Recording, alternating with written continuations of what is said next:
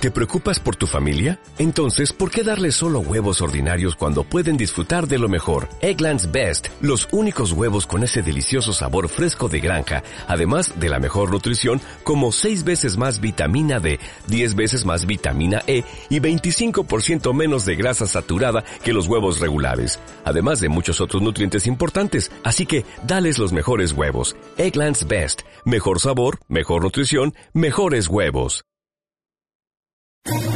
¿Quieres especular en la bolsa de la mano de un profesional? Operativadax.com. Recibe al momento en tu móvil las compras y ventas que realiza Alberto Iturralde sobre el índice DAX. Nunca ha sido tan sencillo ganar en bolsa. Operativadax.com.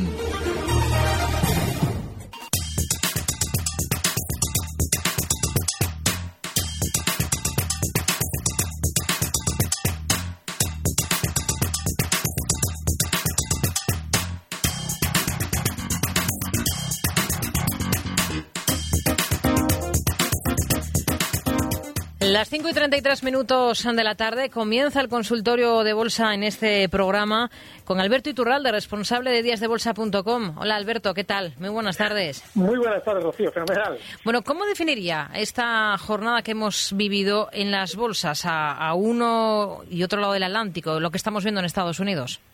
Fíjate que eh, yo solo, eh, solo detestar ese tipo de expresiones rimbombantes y sobre todo manidas en la bolsa, como suele ser una de ellas eh, jornada de transición, pero quien hoy ha estado en la bolsa, desgraciadamente, ha tenido exactamente la sensación de estar en transición hacia algo. Bueno, ese algo lo más normal, lo más normal es que ese algo sea a continuar laterales, por desgracia, durante más semanas. Y es que fíjate como poco a poco se va cumpliendo ese guion que veníamos comentando. Y es que la bolsa no puede desplomarse antes, bueno, puede hacerlo ligeramente antes de las elecciones que tenemos en Europa en el mes de junio, pero no puede realizar un desplome violento o una caída muy vertical antes de esas citas. Lo normal es que veamos la misma tranquilidad que estamos viendo durante estas sesiones y sobre todo lo más importante es que eh, hagamos memoria de cuáles han sido los valores que más se nos han intentado de alguna manera vender como positivos hemos insistido en que la banca ya estaba de capa caída. Es normal que durante estas sesiones veamos tanto a BBV como a Santander que eh, lideraban las caídas del IBEX la semana anterior. Es normal que ahora, por esa gran sobreventa, veamos rebotes en las dos. Lo importante es estar muy atentos a la hora de especular nosotros eh, muy atentos de esos valores que discretamente están acercándose a máximos históricos como Iberdrola. La semana pasada explicaba que las declaraciones de Theresa May en Inglaterra al respecto de las eléctricas delataban que estas iban a terminar subiendo en Europa y fíjate, ha sido el sector que más ha subido en Europa durante esta última semana. Bueno, pues hay que seguir con esas Iberdrolas porque tienen muy buena pinta y sobre todo, pues bueno, pues tener paciencia de las que también seguramente van a subir, como es Inditex, pero que en la última semana han estado un poquito más laterales. Hmm. A ver si le parece, vamos a ir mm, con cuestiones de nuestros oyentes, por ejemplo, a través de WhatsApp al 657 78 91 16 nos escribe Alfonso desde Madrid y plantea dos preguntas. Una, si es buen momento para entrar en oro. Y dos, ¿Qué puntos clave del S&P 500 consideraría interesantes para entrar en corto? Y si me aconsejaría algún sector específico. En el oro, no. Eh, además, claramente, no. Llevo años, desde la burbuja del año 2011, eh, insistiendo en que el, oro va a volver hasta 1000. Cuando estaba en 1800, eh, los demás opinadores de bolsa decían que lo que decía Iturralde en torno al oro era una barbaridad, que el oro eh, iba a tomarse un descanso hasta la zona 1600 para volver a superar los 2.000 dólares. Bueno, pues desde esos 1.800 ha caído hasta 1.038, 1.040. Bien, todavía le queda caída. Hay que estar fuera de materias que vienen de burbuja hasta que no entren en una sensación de crisis. Es decir, ahora mismo hace falta un sentimiento proporcionalmente negativo en torno al oro para que sea un activo que pueda estar en el lado alcista en nuestra cartera. Con lo cual, fuera del oro, bajo mi punto de vista, si especulamos en el medio plazo y en el corto también, está fatal. SP500, abrir cortos, ¿por qué? Hoy supera nuevos máximos históricos, bueno, perdón, eh, supera los anteriores máximos históricos en 2.405 para marcar esos nuevos máximos históricos en 2.417 y necesitamos para abrir cortos en el SP500 que el VIX efectivamente sea especialmente nervioso y sobre todo que se mantenga especialmente nervioso. Durante estas últimas sesiones el VIX sí levantaba el vuelo por encima de los 16, pero necesitamos niveles de 22 para que efectivamente podamos deducir que quizás hayamos visto un techo para intentar aprovecharse en el lado corto. Con lo cual, esa superación de nuevos máximos en el SP500 lo que nos está queriendo decir es continuidad alcista. Probablemente, ahora de manera inmediata, en el caso del SP, hasta niveles de 2.430 puntos. No hay que estar en contra de mercado y menos en contra de esta subida del VIX. Hmm. A ver, escribe Alma también a través de WhatsApp. ¿Me aconsejaría entrar en Tuacex? De ser así, ¿cuál sería el precio de entrada? Vale. Tuacex. Eh, no sé, Rocío, si habéis escuchado alguna noticia positiva estos días. Sí, ha conseguido un contrato importante en Irán ayer. Fenomenal. Vale. Pues esto es, eh, lo hemos explicado en mil ocasiones. Tubacex ha venido subiendo así a la chita callando desde el nivel 1,50 hasta llegar a marcar 3 euros. Una mm. subida del 100%. Yo en todo ese trayecto en ningún momento he recomendado y de hecho siempre he desaconsejado entrar en valores que estaban teniendo una subida tan, tan lentita comparada con otros. Pero ¿qué es lo que pasa? Que si ya nos encontramos con que el valor después de un calentón inicial hasta 3.50 nos da una noticia maravillosa y el calentón continúa durante una sesión más hasta el nivel, agárrense, 3.94 hoy, es decir, en dos sesiones ha subido desde 3.25 hasta 3.94, hay que tener mucho cuidado si sobre todo nos han dado una noticia positiva, porque lo que evidencia ese movimiento veloz al alfa inicialmente es que van a intentar colocar títulos con esa teórica noticia positiva. De manera que yo creo que la pregunta es, ¿momento de? No, ya no es momento de. En mi opinión nunca ha sido momento de en los últimos dos años, pero desde luego si hay un no momento de, es justo este. Hmm. A ver, vamos a saludar a Javier, eh, que nos llama desde Vitoria, creo. ¿Qué tal, Javier? Buenas tardes. Hola, buenas tardes. A ver cómo veía para comprar Inditex, OHL y comentar un valor para comprar. Inditex y OHL y otro valor. Perfecto, gracias, Javier. Muy buenas tardes. Buenas tardes. el valor Iberdrola, ya lo vamos liquidando.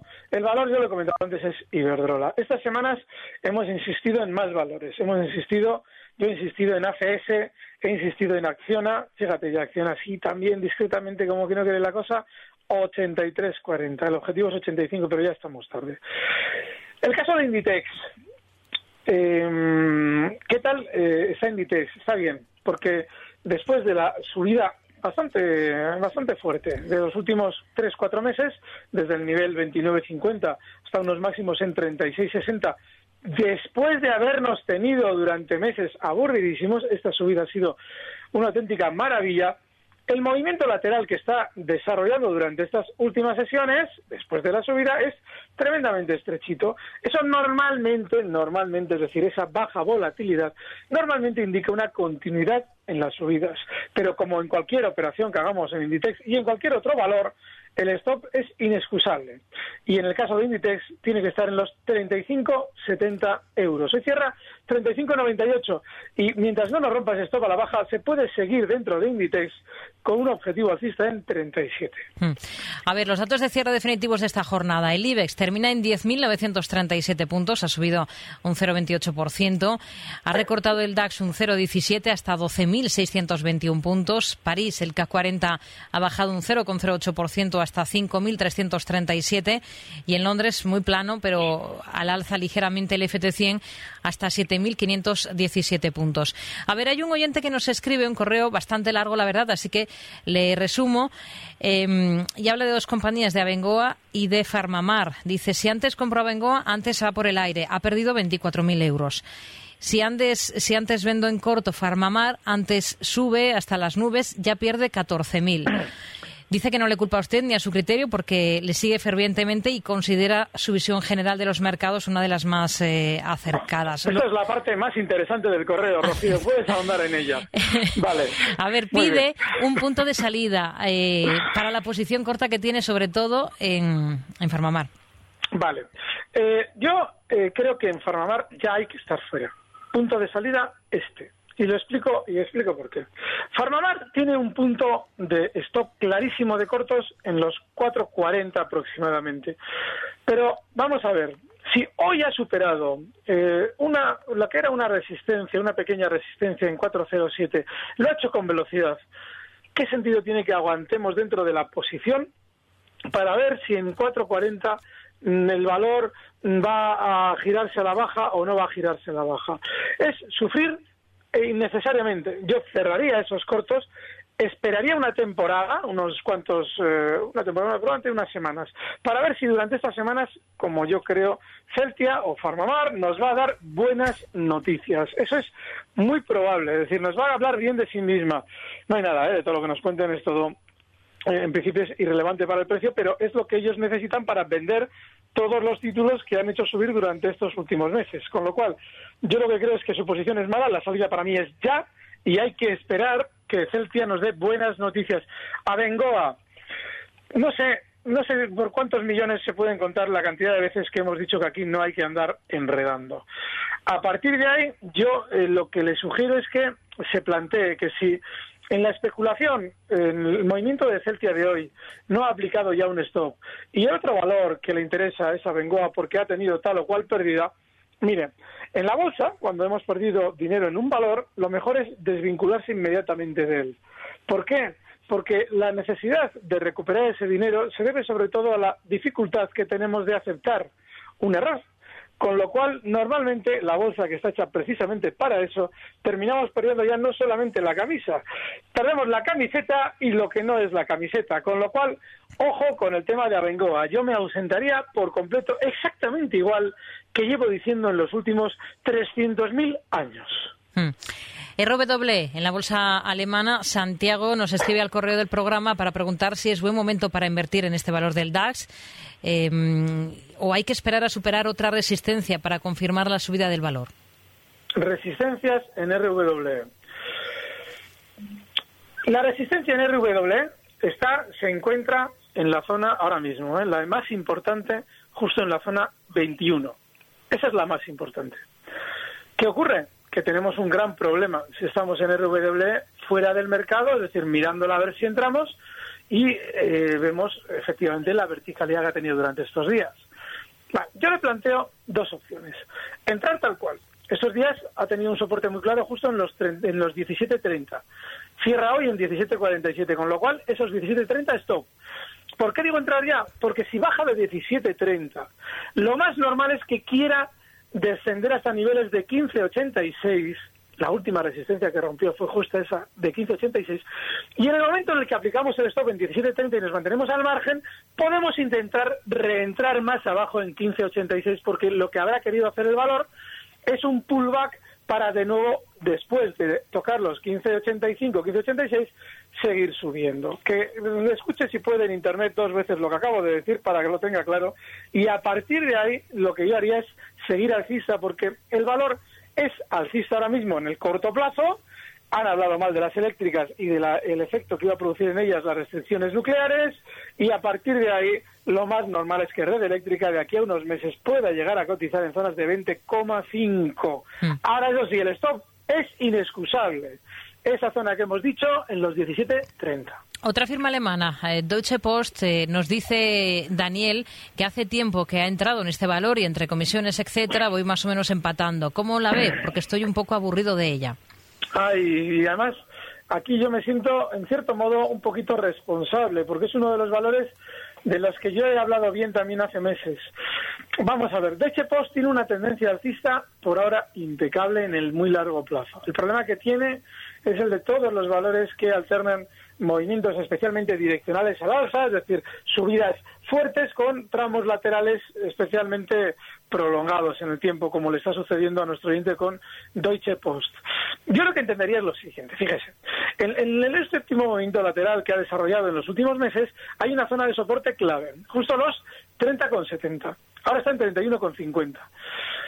No lo sé. Si está eh, parra, es decir, si está ahí a la par con Deutsche Post, pues yo liquidaría parte de, ese, de esa posición, porque el valor sigue siendo alcista, pero eh, está aburriéndonos, una parte y la otra la dejaría dentro con relativa tranquilidad y sobre todo con un objetivo alcista en los máximos que se ha visto durante estas semanas en 33 con 30.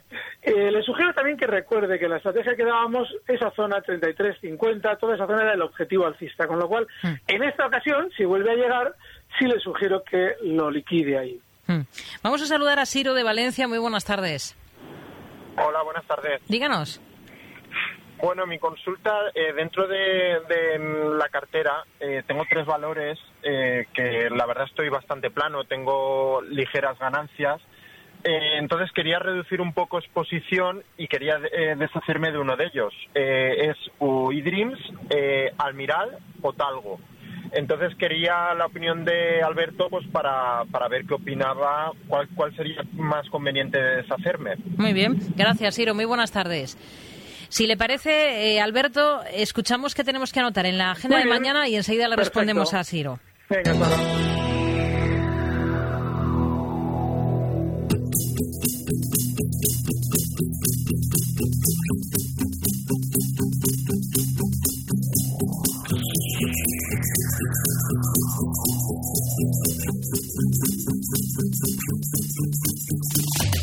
despedir la semana, el Departamento de Comercio de Estados Unidos dará a conocer el PIB del primer trimestre del año. Además, la Universidad de Michigan sacará a la luz la confianza del consumidor del mes de mayo y se conocerán los pedidos de bienes duraderos de abril. A este lado del charco, en Italia, se conocerá la confianza empresarial de mayo, mientras que en Japón se habrá conocido el IPC también del quinto mes del ejercicio. En España habrá que tener en cuenta además la celebración de la Junta del ECNOR.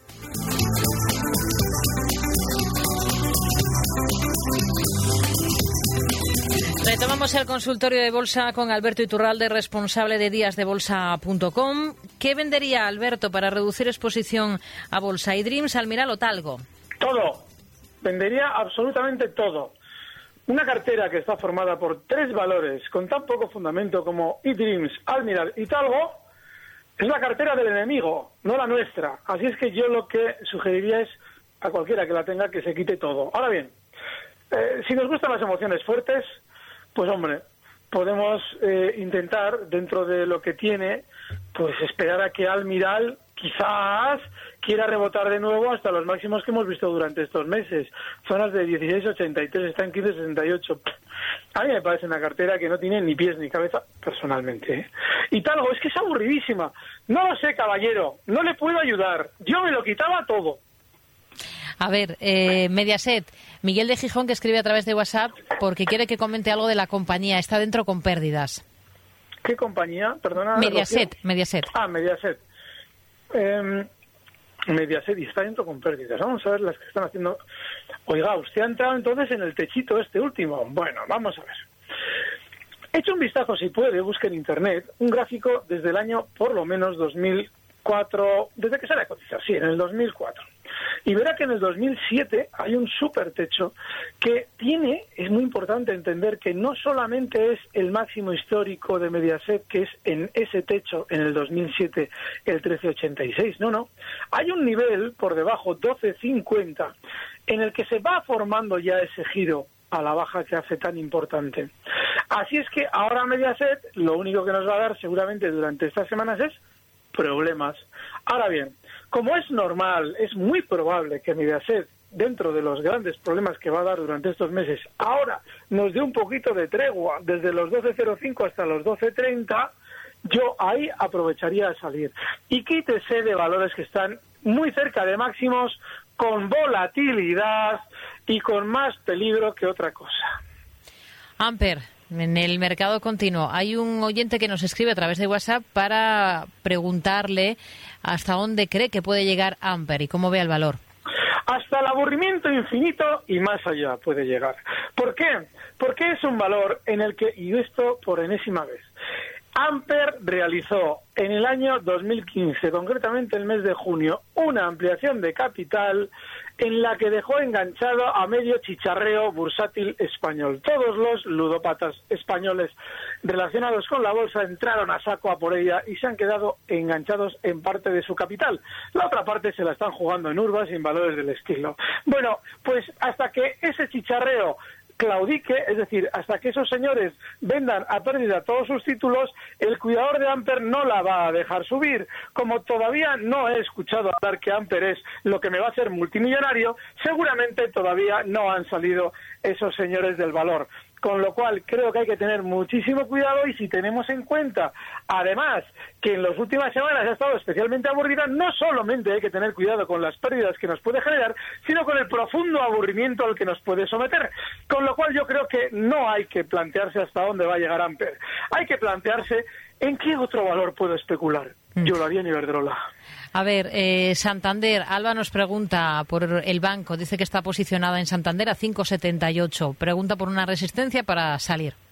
En el Santander, fíjate, aquí hace cosa de unas eh, semanas yo insistía, el, los test de estrés justo 6.20, 6.30. Ahí lo tienen que parar porque recupera su dinero todos los que dejaron enganchados con aquellos informativos en los que hasta salía Rajoy diciéndonos que había que comprar banca. Bueno, pues atentos porque esa zona es muy, muy peligrosa. 5,89 y al cierre. Lo más normal es que el Santander pueda tener un poquito más de subida para suavizar el sentimiento negativo que dejaba el susto brasileño de la semana pasada y lo más lógico es que ese susto se pueda suavizar si Santander rebota hasta 6,05. Esa zona es de salida bajo mi punto de vista primera resistencia importante. Por lo demás, un stop para esa posición 5,81 y la sugerencia tengan mucho cuidado con andar enredando con los bancos durante estas semanas, que hace ya una semanita nos insistían en aquello de que el sector bancario estaba fenomenal, que va a haber fusiones, que tal y que cual. Es decir, vayan ustedes al, al mercado a fijarse en los bancos, que han subido ya un 100% en el último año y ahora se lo tenemos que vender a ustedes. Mm. Una fácil para usted, el futuro del DAX. Antonio pregunta cuál puede ser un punto para entrar, un punto interesante y con qué objetivo. Entrar. Cuando dice entrar, porque aquí eh, yo en la operativa especulo en el lado alcista y en el lado bajista, ¿Mm? aquí hay que especificar entrar en qué lado es. Pero me imagino que genéricamente todo el mundo normalmente se plantea eso como compra. Vale, en el caso del DAX, fíjense, eh, la zona más importante para entrar con relativa tranquilidad, con relativa tranquilidad, son los 12.220. Ahora está en 12.621, con lo cual tranquilidad la justa. Lo lógico es que durante estas sesiones tenga subidas ya tal cual se encuentra, hasta zonas de 12.715, 12.720, donde vengo marcando estos días la resistencia, porque esa es muy importante. Y si él dice, oh, pero es que los 12.220 están lejísimos, vale, pues colóquese un stop inexcusable en los 12.575. Y ese es el punto en el que vamos a salir si no nos equivocamos. Mientras tanto, hoy cierra el DAX en 12.621, hablo del índice. El objetivo alcista estaría en los 12.715. Alberto Iturralde, responsable de díasdebolsa.com. Gracias, como siempre. Hablamos la próxima semana. Muy buenas tardes. Gracias, un fuerte abrazo, Rocío. Recibe al momento las operaciones de Alberto Iturralde vía SMS en tu móvil. Operativa DAX.com.